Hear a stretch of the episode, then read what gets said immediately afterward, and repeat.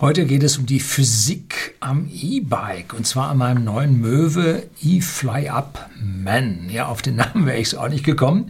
Es geht um Kräfte, Drehmomente, Leistung, vor allem der Motore, Mittelmotor, Heckmotor, aber auch die Leistung von Menschen, so wie einer meiner, die auf diesem E-Bike sitzen. Ja, da müssen wir nachher noch über E-Bike, S-Bike, Pedelecs, S-Pedelecs und so weiter reden und was ich alles davon halte. Ja, und es gibt noch eine Reichweitenberechnung und zwar sowohl theoretisch als auch praktisch. Bei den Überlegungen zur Auswahl meines Pedelecs, sagen wir mal rechtlich sicher, gab es eine heiße Diskussion um die Lage des Motors. Mittelmotor, Frontmotor, Heckmotor. Und heute will ich ein bisschen zur Physik beitragen, damit Sie merken, dass diese ganze Diskussion um Mittelmotor oder Heckmotor von einer ganz, ganz falschen Richtung geführt wird und dass die angebliche Überlegenheit des Mittelmotors mit der gar nicht so weit her ist. Ne?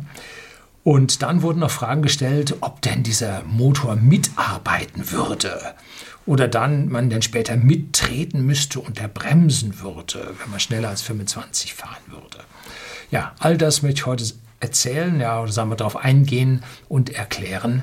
Bleiben Sie dran.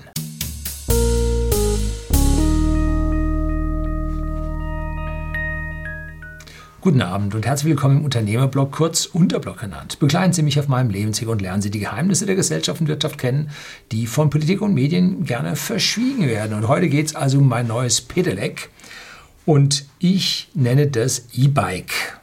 Das ist sehr salopp, ist nicht unbedingt richtig, weil ein E-Bike wird immer gesagt, das fährt 45. Ja, wenn man nun die Definition ganz genau anschaut, heißt das Ding äh, bürokratietechnisch äh, Pedelec oder S-Pedelec. Ein S-Pedelec ist also ein Pedelec, was bis 45 Kilometer pro Stunde läuft, gilt als Kleinkraftrad, braucht ein Versicherungskennzeichen und man selber braucht einen Helm wogegen die Pedelecs mit 25 km pro Stunde mit der Motorunterstützung begrenzt werden, nicht mit der Fahrtgeschwindigkeit. Bergab geht es schneller oder wenn sie sehr fit sind, auch auf der Ebene. Bergauf glaube ich bei fast niemandem. Ähm, und ich nenne das ganze Zeug einfach schlicht E-Bike. Und bitte übersetze das jetzt gleichzeitig dazu. Mein E-Bike kann nur oder wird nur bis 25 km pro Stunde mit der Trittkraft unterstützt. So, um nun zu verstehen, was es mit dieser massiven Diskussion über den angeblich überlegenden Mittelmotor, was aus meiner Sicht nicht stimmt, zu tun hat, müssen wir uns jetzt erstmal ein bisschen mit Einheiten und Begriffen rumschlagen. Aber ich erkläre das ganz simpel am normalen Fahrrad. Also das schaffen Sie, äh, keine Angst vor Formeln. Es gibt hier nur drei Stück und das kriegen Sie mit. Da sind alles Grundrechenarten nicht schwierig. So, zuerst haben wir hier die Kraft, F, Force, Englisch. Die hat die Einheit Newton. Ist ein bisschen schwer für den normalen Menschen, dieses Newton zu packen, denn eine Masse mit einem Kilogramm, also ein Kilo Zucker, drückt hier auf mein Whiskyfass mit 9,81 Newton, weil die Erde mit ihrer Erdbeschleunigung von 9,81 Metern pro Sekunde Quadrat diesen ein Kilogramm anzieht und damit er stehen bleibt, drückt da eine Kraft von 9,81 Newton entgegen. Jetzt sagen Sie so, ein Kilogramm sind 10 Newton oder 10 Newton sind ein Kilogramm. Das ist physikalisch falsch, bringt Ihnen aber die richtige mentale Vorstellung. Ne? Früher verwendet man diesen Kunstbegriff Kilopont, äh, schon ganz lange weg. Aber überlegen Sie sich das. 10 Newton, ein Kilogramm. Ne? So, damit kommen Sie dann klar. Und jetzt kommen wir zum Drehmoment. Was ist jetzt das? Nun, wenn wir eine Kraft mit einem Hebelarm an einer Welle oder einem Drehpunkt allgemein angreifen haben, dann haben wir die Länge des Hebelarms mal die Kraft, also F, die Force, mal L, die Länge vom Hebelarm, gibt zusammen ein Drehmoment und das wird mit M abgekürzt, Moment. Und das ist jetzt ja eine Kombination aus Kraft mal Hebelarm. Je höher die Kraft, umso mehr Drehmoment. Je länger der Hebelarm, umso, länger, umso höher das Drehmoment. Unheimlich ist des Mannes Kraft, wenn er mit einem Hebel schafft. Alter Maschinenbauerspruch. So, Dann kommen wir zur Leistung. Die kennen wir vom Elektroauto, vom Staubsauger, vom Küchenmixer. Oh, vom E-Bike kennen wir sie auch. Die haben eine Leistung von 250 Watt. Ja, ist gesetzlich festgelegt, mehr darf es nicht sein an Nennleistung. So, und dann kommen wir jetzt noch zu dem Begriff der Energie. Und Energie kann man auch gleichzeitig mit Arbeit übersetzen. Und das ist die Leistung, die man über einen gewissen Zeitraum abgibt. Geben Sie also ein Watt über eine Stunde ab, dann haben Sie eine Wattstunde an Arbeit verrichtet oder an Energie aufgewendet, umgewandelt oder wie auch immer. Dafür gibt es auch noch den Begriff Joule. Den lassen wir jetzt hier weg. In den maschinenbauerischen Teil passt er weniger rein. Äh, da kommen wir mit Watt und Wattstunden dann hier an dieser Stelle doch ganz gut zurecht. So, jetzt stellen Sie sich mal vor, Sie sitzen auf Ihrem Fahrrad und drücken jetzt mit Ihrem Bein ins Pedal und drücken mit einer Kraft von 300 Newton. 300 Newton, 30 Kilo. Können wir mit 30 Kilo drücken? Ja, können wir. Also mit 300 Newton gleich 30 Kilo, ungefähr gleich 30 Kilo, drücken wir da jetzt rein. Und die Tretkurbel, an der Ihr Pedal sitzt, hat einen Abstand zwischen dem Dreh vom Pedal und der Achse vom Tretlager, einen Abstand von 20 cm, machen wir jetzt 0,2 Meter, damit es halt sauber aufgeht. Ne? Dann haben wir jetzt einen Drehmoment, in dem wir einfach diese Pedallänge mal der Kraft multiplizieren und da haben wir ein Drehmoment m gleich F mal L, die Kraft mal dem Hebelarm. 300 Newton mal 0,2 Meter gibt 60 Newtonmeter. Jetzt wissen wir also da, was wir also nun heftig an dieser Kurbel tretend für ein Drehmoment leisten können. Nein, liefern können. So, das Drehmoment wird nun in der Welle im Tretlager auf das vordere Kettenrad, was da auch angeschlossen ist, übertragen. So, und jetzt gibt es ein Drehmoment-Gleichgewicht, nennt sich das, nämlich das Drehmoment, was Sie mit Ihrem Beinkraft und dem Hebelarm der Tretkurbel bringen, muss gleich dem Drehmoment sein, was das Kettenrad auf und die Kettenkraft bringt. Die stehen nun im Gleichgewicht. Bezeichnen wir jetzt das erste mit F1 und dem Hebelarm mit L1. Da muss das gleich der Kraft 2, der Kettenkraft F2 mal L2 sein. So, das nennt sich ein Drehmomentgleichgewicht.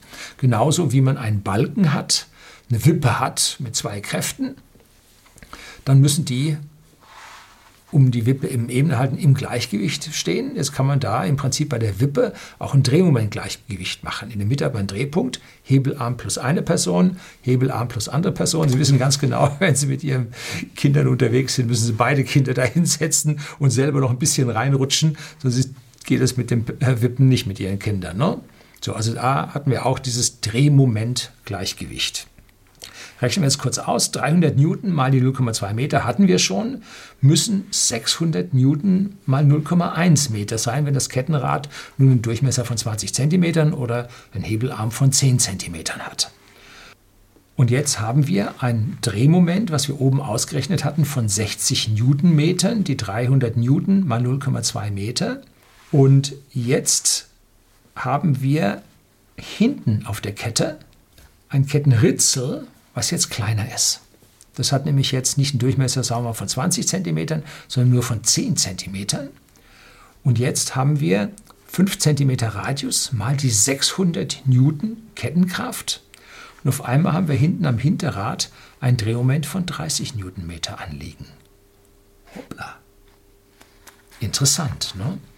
Wenn wir also jetzt eine Übersetzung vom vorderen großen Kettenrad von 20 äh, cm Durchmesser hinten auf 10 cm Durchmesser haben, dann haben wir ein Übersetzungsverhältnis von 2 zu 1 und siehe da, das Drehmoment von starken 60 Newtonmetern, die vorne von ihnen getreten wurden, machen hinten am Hinterrad nur noch 30 Newtonmeter aus.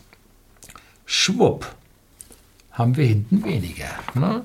Das ist diese Übersetzung die ihnen das Drehmoment äh, verringert. Ups. Haben wir jetzt da etwas verloren?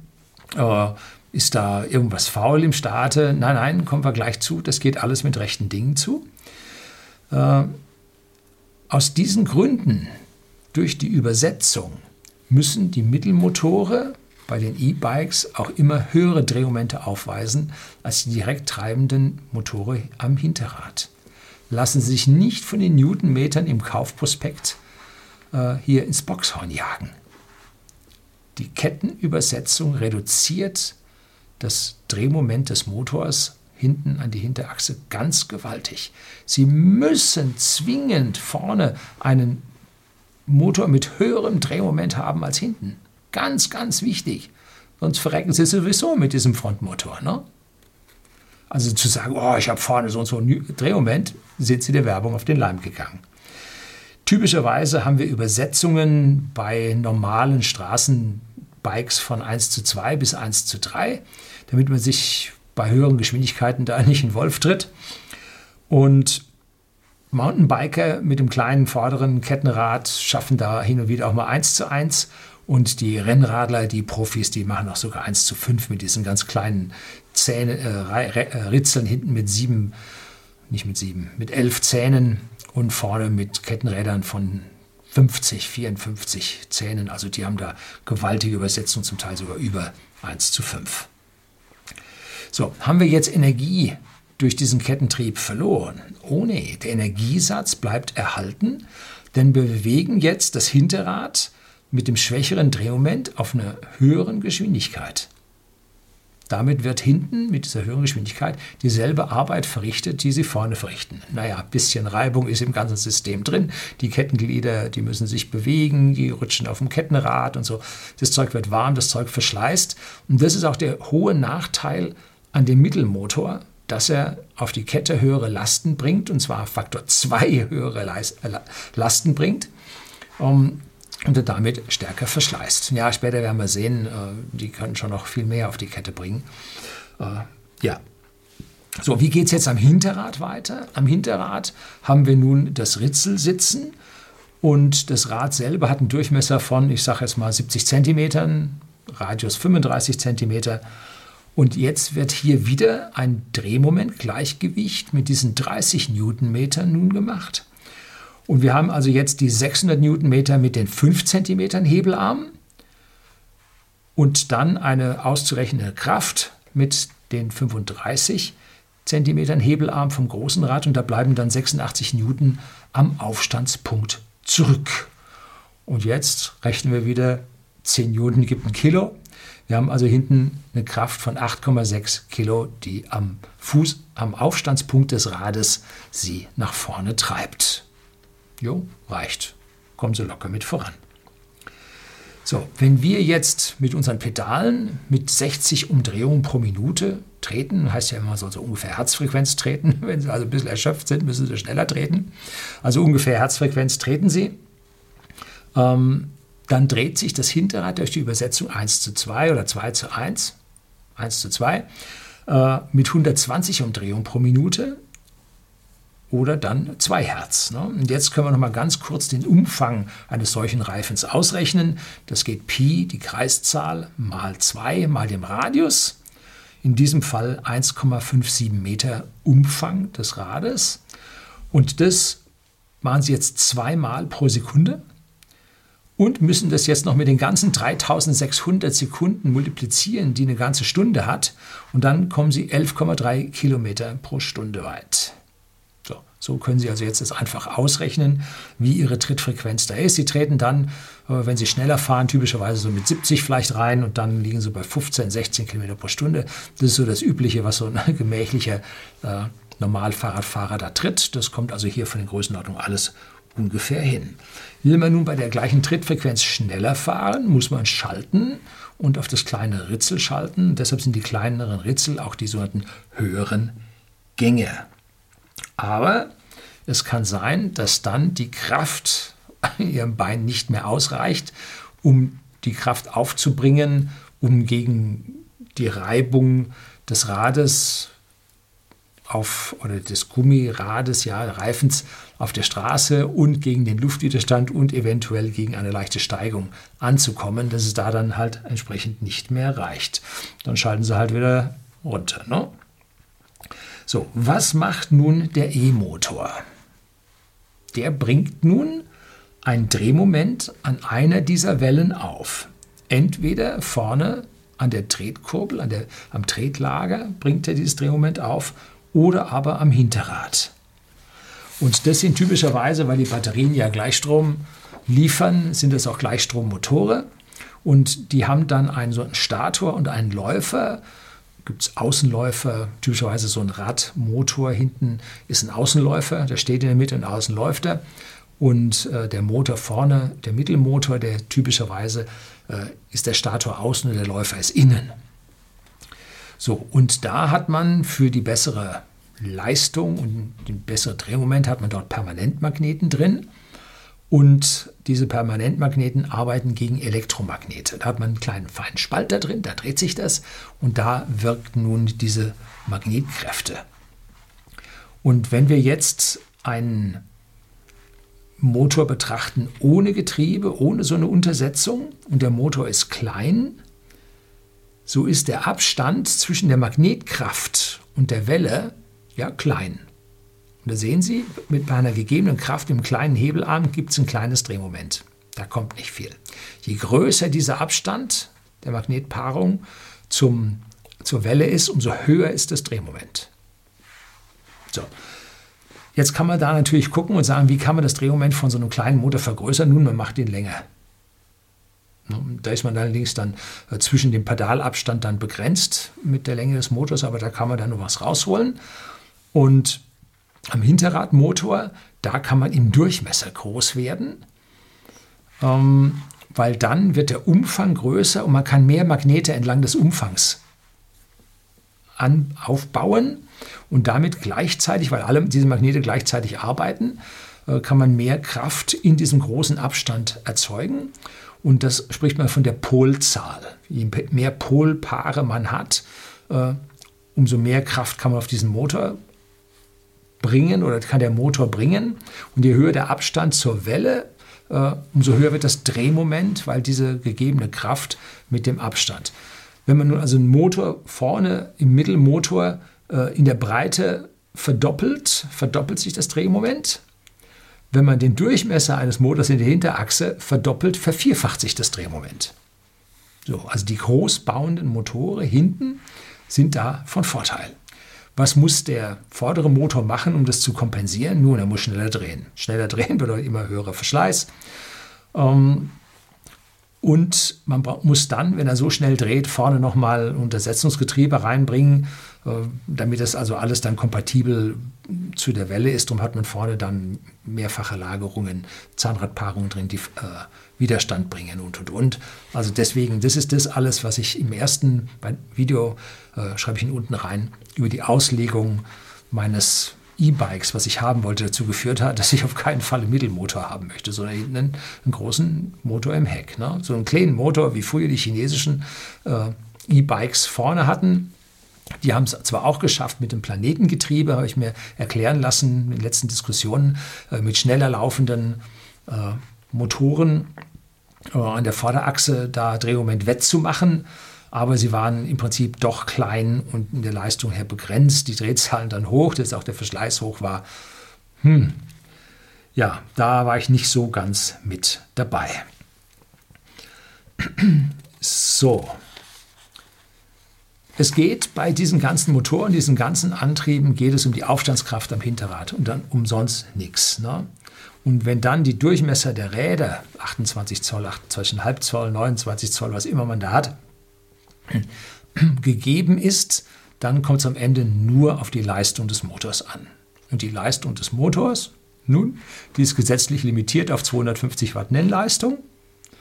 Und damit kann man damit gegenüber dem Wettbewerber nicht punkten. Man kann nur mit dem Motordrehmoment punkten. Dass das untersetzt wird an die Hinterachse, jo. Darum kümmert sich Werbung jetzt weniger. So, jetzt müssen wir noch gucken, wie diese 250 Watt mit unseren Kräften beim Treten zusammenpassen. Und dazu müssen wir jetzt äh, die Widerstandskraft an unserem Rad mal ausrechnen. Das habe ich beim ganz alten Video schon mal äh, Physik am Pfad oder am Berg oder so ähnlich habe ich das genannt. Äh, habe ich das mal zusammengeschrieben und da finden Sie auch eine ganze Menge äh, Links auf Literatur. Ein paar tue ich Ihnen auch hier unter das Video rein. Und zwar haben wir da zwei große Widerstände beim Fahren in der Ebene. Das eine ist der Rollwiderstand, der vom Reifen stammt. Das andere ist der Luftwiderstand, den unser Körper gegenüber der stehenden Luft verspürt. Der Rollwiderstand definiert sich als F, Force, Englisch, R für Rollen, äh, mit einem sogenannten Rollwiderstandsbeiwert, CR, und der Kraft, die senkrecht auf den Boden drückt. Diese FN, Normalkraft, die auf den Boden drückt, das sind Sie und Ihr Fahrrad. Ne? Und dieser Rollwiderstandsbeiwert hängt nun sehr stark vom Luftdruck im Reifen ab. Da gab es Untersuchungen und die haben herausgefunden, wenn man einen Reifen hat mit 4 Bar, dann ist dieser Rollwiderstandsbeiwert 0,007. Das heißt, 0,7 Prozent der Aufstandskraft sind Rollwiderstandsbeiwert. Widerstand. Das kommt daher, dass das Gummi sich verformt. Da muss es wieder entformen, verformen, entformen. Die Aufstandsfläche ist so elliptisch. Beim dynamischen Fahren äh, verschmiert die sich in eine sehr unregelmäßige Form, nennt sich der Latsch. Und äh, diese Aufstandsfläche kann man nun verringern, indem man den Reifen aufpumpt. Auf 6 Bar hat man schon nur noch 0,006. Und auf 8 Bar, was so ein typischer Druck von einem Rennrad ist, haben wir noch 0,004. Das ist schon in etwa die Hälfte von dem Rad, was ich fahre. Ich fahre mein Bike mit 4 Bar und Grenzdruck, glaube ich, vom Reifen, ein Continental-Reifen von 4,5 Bar.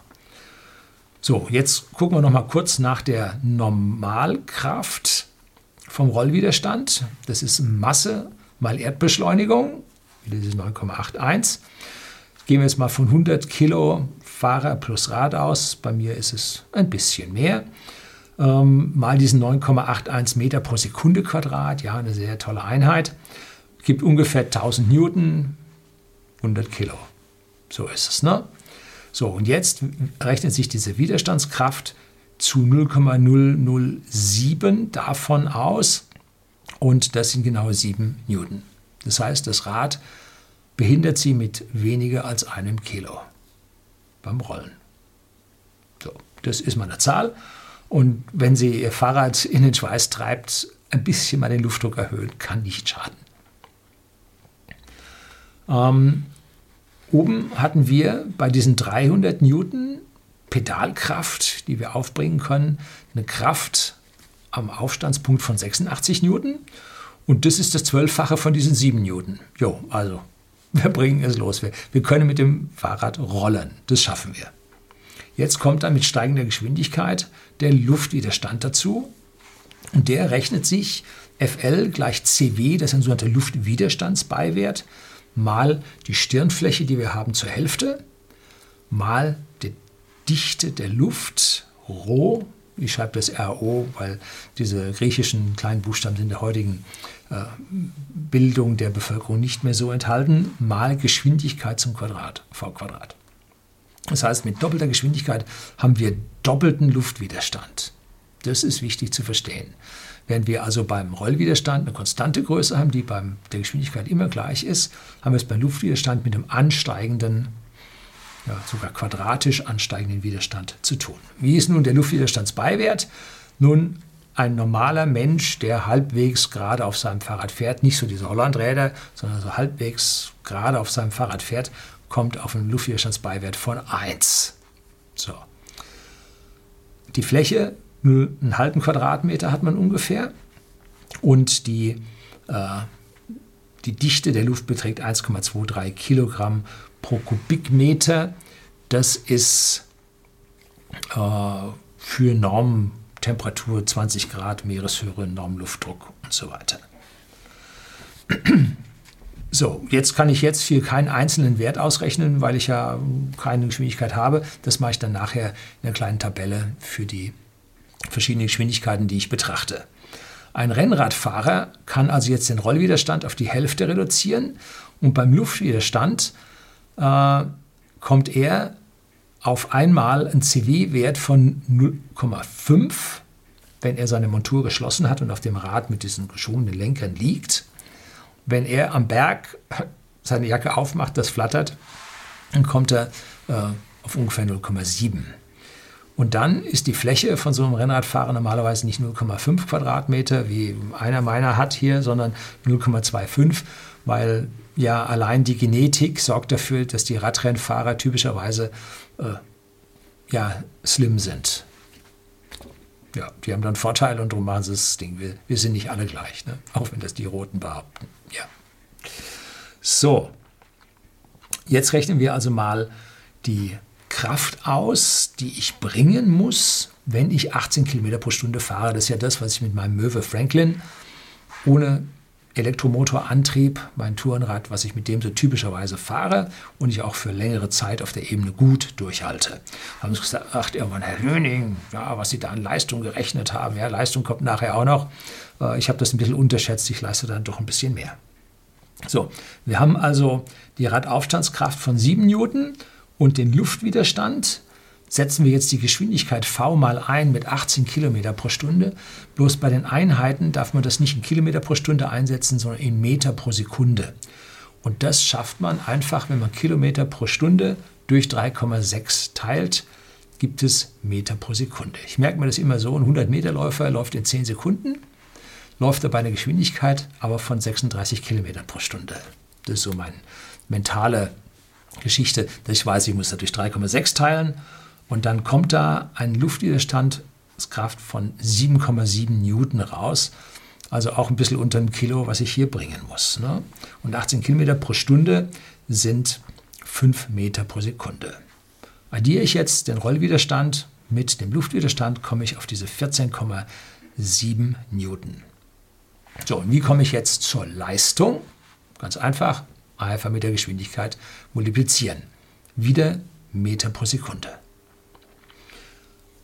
Für 18 P Power, P 18 km pro Stunde, komme ich auf 73,5 Watt. Das ist also das, was ich hier Stunde, zwei Stunden auf Dauer bringe. Wenn ich 25 fahren will, brauche ich schon 152 Watt, das Doppelte. Das packe ich nicht auf die Dauer. Schaffe ich nicht. Und wenn ich 28 km pro Stunde fahre, warum jetzt 28? Da ist dann die Unterstützung des E-Motors, was gleich dann kommt, zu Ende, muss ich schon 200 Watt leisten. Und bei 30 Kilometer pro Stunde wären es schon 236 Watt. So, das ist jetzt, sind jetzt heftige Zahlen. Und der Motor ist vollkommen egal, was für Newtonmeter der da jetzt an Drehmoment bringt. Es kommt darauf an, der ist abgeriegelt bei 250 Watt. Das ist jetzt hier bei dieser Leistungsberechnung für die Konstantfahrt. Das ist das Thema.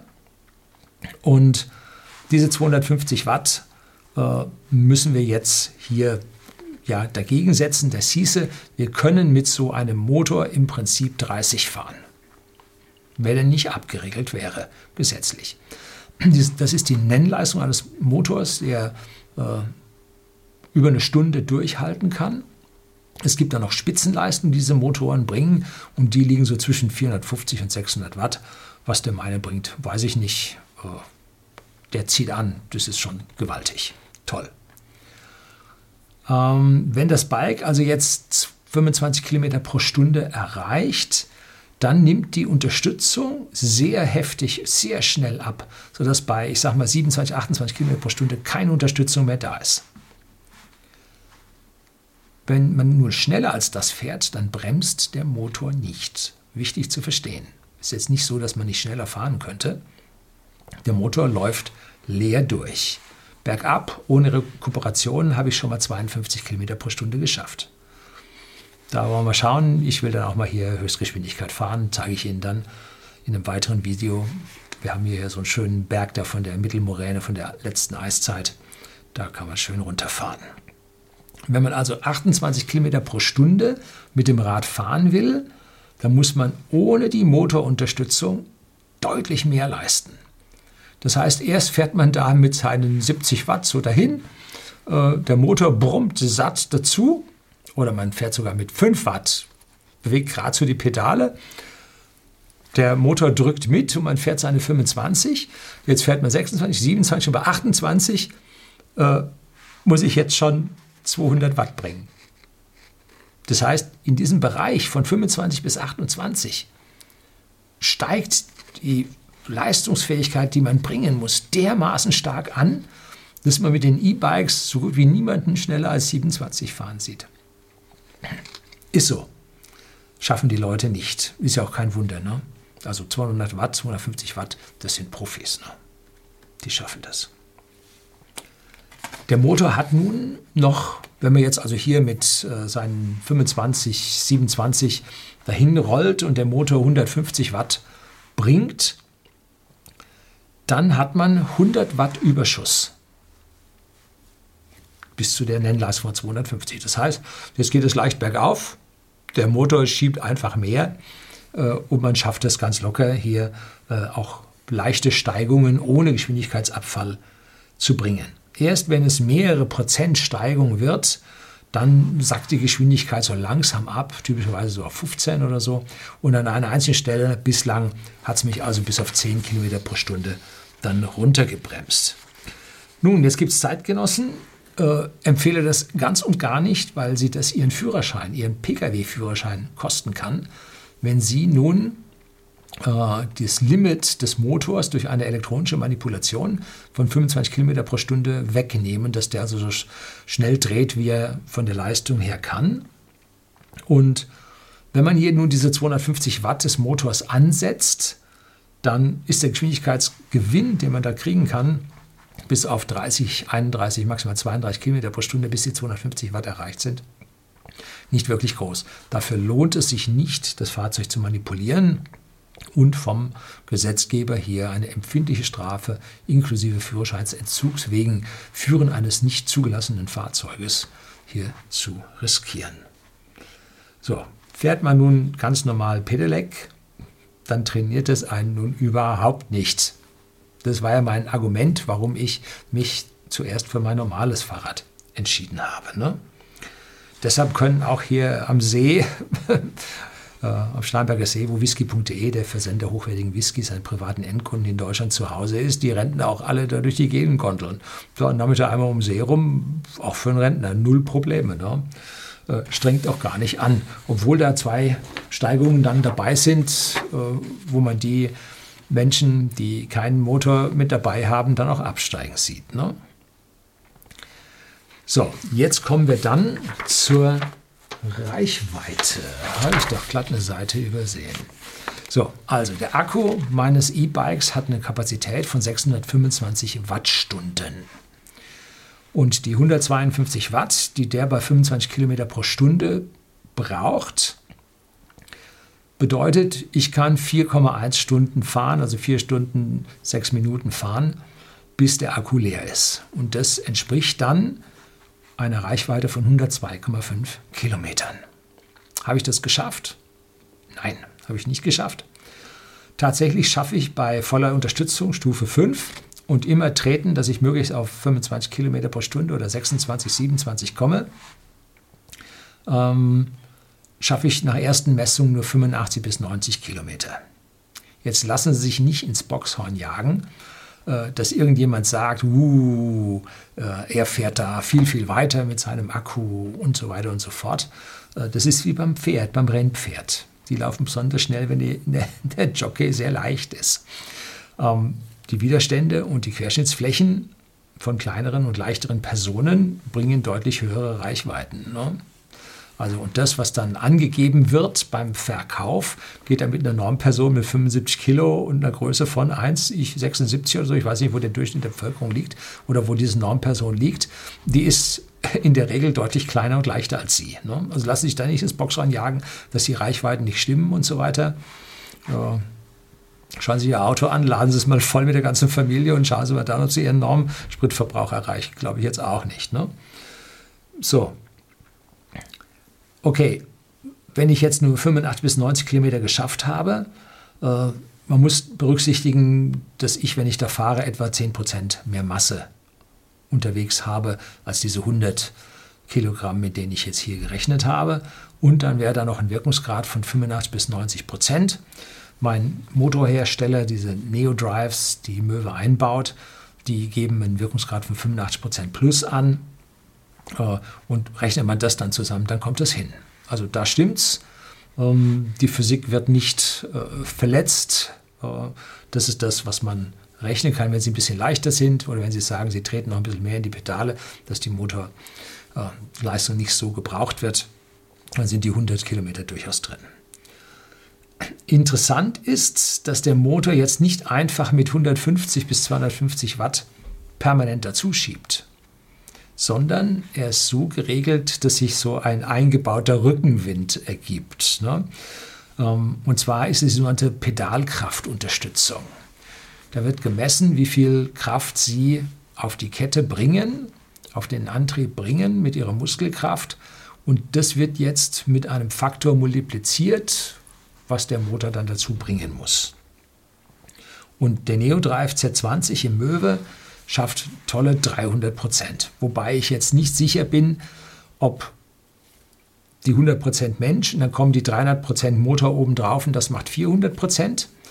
Äh, oder ob es nur 300 äh, Prozent in Summe sind. Aber wenn da steht 300 Prozent Unterstützung, dann erwarte ich mal, dass der die dreifache Kraft bringt, die ich zu meiner Pedalkraft noch dazu bringen kann. Allerdings bis zu einer Höhe von maximal 250 Watt, was dann wieder von den ganzen anderen Widerstandskomponenten abhängt. Ist also ein bisschen schwierig, äh, die da an der Stelle dann festzunageln. Nimmt man nun die Unterstützung mit dem Handschalter zurück, das ist eine fünfstufige Unterstützung, so muss man mehr treten und der Motor hilft weniger. Geht man so stark zurück, dass ich gerade mal 18 Kilometer pro Stunde schaffe, dann leiste ich meine 73,5 Watt, die ich bei meinem normalen Bike auch leiste. Und der Motor dazu 78,5 Watt, weil er muss ja im Prinzip diese, diese Geschwindigkeit äh, von 25 bringen. Also nochmal, wenn ich mich da, da jetzt nicht deutlich genug ausgedrückt habe, nehmen wir an, man fährt jetzt 25 und braucht hier eine Leistung von 152 Watt und ich trete so stark, dass ich meine 73,5 Watt, die ich normalerweise bei 18 km pro Stunde bringe, hier mit einbringe, dann muss der Motor nur 78,5 Watt im Schnitt dazu bringen und das sollte zu einer weitaus höheren Reichweite führen, nämlich 625 Wattstunden, die der Motor hat, durch die 78,5 Watt, die ich zusätzlich anfordere, macht 8 Stunden Fahrt. Und 8 Stunden bei 25 Kilometer pro Stunde macht 200 Kilometer. Jetzt multiplizieren wir hier noch unseren Wirkungsgrad durch mit 85 Prozent, dann kommen wir bei 170 Kilometer Reichweite raus. Nun, Teufel ist ein Eichhörnchen, der Schweinehund sitzt auf der anderen Schulter. Äh, man schaltet doch dann lieber immer etwas höher, damit man sich an dieser Stelle nicht so plagen muss. Das ist die Gefahr dieses E-Bikes und das Einzige, was einem da so bestätigend dazu bleibt, ist, man fährt weiter wie hier oft bei den Kommentaren geschrieben wird, äh, der Radius erweitert sich. Ich bin letztlich mal zum Einkaufen in die Kreisstadt gefahren. Ja, fährt man halt so über die Felder, Fluranrainerwege, zack, ist man schon da. Also ganz, ganz toll. Ähm, und wenn man hier nun mehr Muskelkraft dazu bringen will, dann hilft mir natürlich bei diesem Möwe, ja, E-Fly heißt es, gell? ich kann es mir nicht merken. E-Fly Up Man dann hilft mir da natürlich der Sci-Fly Kurbelantrieb, den dieses Rad auch hat. Da habe ich mir hier extra Video über diesen Sci-Fly-Antrieb gedreht, dass der nämlich die Trittkurve verändert. Jetzt Energie kann man nicht gewinnen, nein, aber man kann eine ergonomischere, bessere Trittkurve damit erzeugen oder hat man damit erzeugt, sodass man auch diese zusätzliche Leistung, die man in diesem Rad mit reinbringen kann aus seinem Körper, äh, schonender und angenehmer hier erbringen kann. Der Trainingseffekt bleibt in dem Falle erhalten. Die Reichweiten anderer Bikes, hört man dies, hört man das. Ich bin mit meinem Sohn um den See gefahren und äh, mein Sohn ist mit seinem Bike nicht rumgekommen. Da war dann irgendwann Schluss. Sechs Kilometer vorm Ende war Schluss. Gut, das Bike hat jetzt schon zweieinhalb oder drei Jahre auf dem Buckel. Ähm, und da merkt man dann, das ist also beste chinesische Technik von vor fünf Jahren oder sieben Jahren. Ähm, dass da die Akkus nicht wirklich sonderlich gut waren, wahrscheinlich hier Kapazität schon gelassen hat, dass die Wirkungsgrade auch an dieser Stelle vielleicht nicht die besten sind, die Kapazität meist zurückbleibt. Der Akku ist deutlich größer, hat eine deutlich geringere angegebene Kapazität von 450 oder so. Ähm, ja, und dann konnte man auf den Führwegen also ohne öffentlichen Straßenverkehr, konnte man ihn an der Schulter mitziehen, wie wir das als Kinder gemacht haben mit dem Mofas. Ähm, konnte ich ihn mitziehen, aber auf der Straße musste dann schon ran und schwitzen, besonders dann, wenn es zu whisky.de nach Hause geht, da geht es dann zwischendrin nochmal einen kräftigen Berg auf, äh, von der Bahnunterführung hoch auf die äh, Osterseenstraße. Da hat er dann ganz schön schwitzen müssen und dann nachher zum Grundwassersee geht es dann wieder hübsch bergab. Wenn Sie höhere Reichweiten haben wollen, schalten Sie einfach die Unterstützung zurück und schon geht es weiter. Sie müssen dann halt mehr treten ne? oder langsamer fahren, eins von beiden. Ne? Es sind jetzt zwei weitere Videos bei mir in Vorbereitung. Das eine, wie gesagt, da fahre ich um Starnberger See rum, da zeige ich ein bisschen was, erkläre ich ein bisschen was. Äh, dann werde ich das einmal zusammenfassen in einen Zeitraffer, dass man da so in 10, 15 Minuten einmal um den See rumfährt. Äh, wird wahrscheinlich ganz lustig. Ich hoffe, die Aufnahmen sind alle geworden. Ich habe es noch nicht scannen können. Und ähm, dann werde ich noch etwas erzählen über die Fertigung und die Komponenten des äh, Fahrrads äh, und dazu auch etwas zu dem innovativen Rahmen von dem Fahrzeug. Aber da muss ich dann jetzt noch die Pressemeldung abwarten, bis ich dieses Video dann drehen kann. Da äh, hat man mich gebeten, dass ich diesem ja, kommenden, der kommenden Pressemeldung äh, nicht vorgreife. An solche Dinge halte ich mich natürlich. Wenn Sie mir also irgendetwas zusenden, was ich hier erst dann und dann verlautbaren soll, dann geben Sie einfach dieses Moratoriumsdatum mit an, wie das bei den ganzen Medienagenturen der Fall ist. Und natürlich halte ich mich auch daran. Tja, und da werden Sie dann sehen, dieser Rahmen ist also wegweisend und das Unternehmen Möwe, ja, das zweitälteste deutsche Fahrradunternehmen, das produziert, das ist an dieser Stelle dann mal wieder wegweisend. So, das soll es gewesen sein. Herzlichen Dank fürs Zuschauen.